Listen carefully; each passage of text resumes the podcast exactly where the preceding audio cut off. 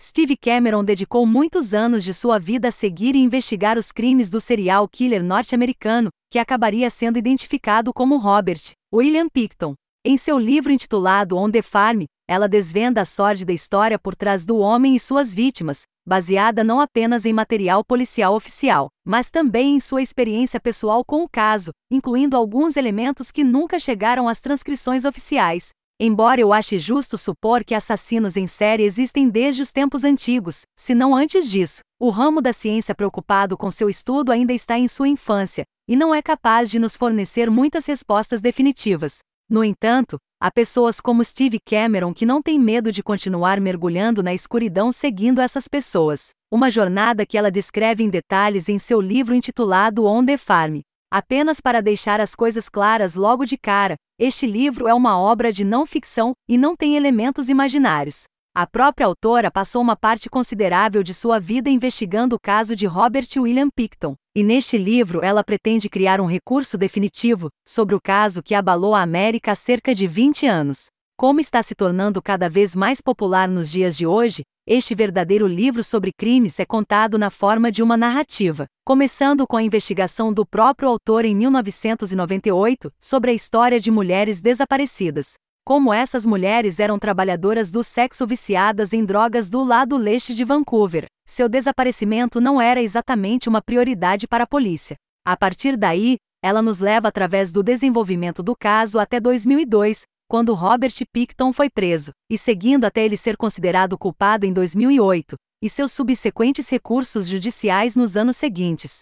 Além de nos mostrar sua perspectiva da história e reunir todos os vários fatos oficiais em um só lugar, ela também se encarrega de tentar explorar o caso de todos os ângulos possíveis, de suas entrevistas privadas com os amigos de Picton e vítimas sobreviventes às muitas investigações fracassadas lideradas pela polícia. Steve Cameron faz o possível para não deixar pedra sobre pedra e tenta pintar a imagem mais completa possível de uma das histórias mais trágicas de Vancouver. A primeira ordem de trabalho, ao ler literalmente qualquer livro de não ficção, pelo menos na minha opinião, é garantir que o autor não apenas saiba realmente do que está falando, mas que também tenha algo único para adicionar à história. Afinal, se tudo que é retransmitido por um autor pode ser encontrado na Wikipédia, não faz muito sentido comprar o livro.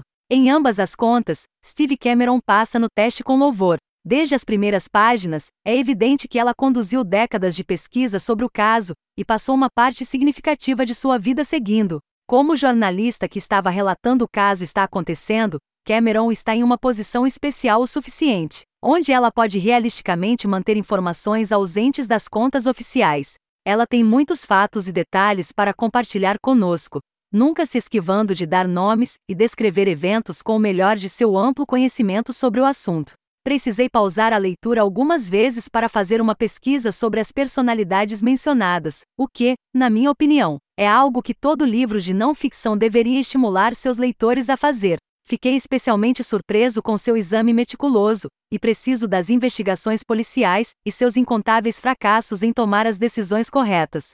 Embora ela certamente destaque os problemas não convencionais que se enfrenta ao investigar assassinatos perpetrados por assassinos em série, a falta de conexão com a vítima é a principal, ela faz fortes críticas quando necessário. Com On The Farm realmente cobrindo um período de muitas décadas, acho que nem é preciso dizer que Steve Cameron teve que fazer algumas concessões aqui e ali, escolhendo as áreas em que mergulhou. Em outras palavras, as sessões onde a profundidade dá lugar a uma amplitude mais superficial, mas com o poder da internet ao nosso alcance. Esses espaços em branco necessários, e muitas vezes inofensivos, podem ser facilmente preenchidos. Atenção que merecem. Há um ponto específico sobre o qual a autora volta nossa atenção, um tema que acredito ter surgido várias vezes em seu trabalho como jornalista: a preocupação inexistente da sociedade com certas classes de pessoas. Conectando-se com as investigações policiais fracassadas, ela mostra sem sombra de dúvida como o status das vítimas influenciou o trabalho dos agentes da lei de Vancouver,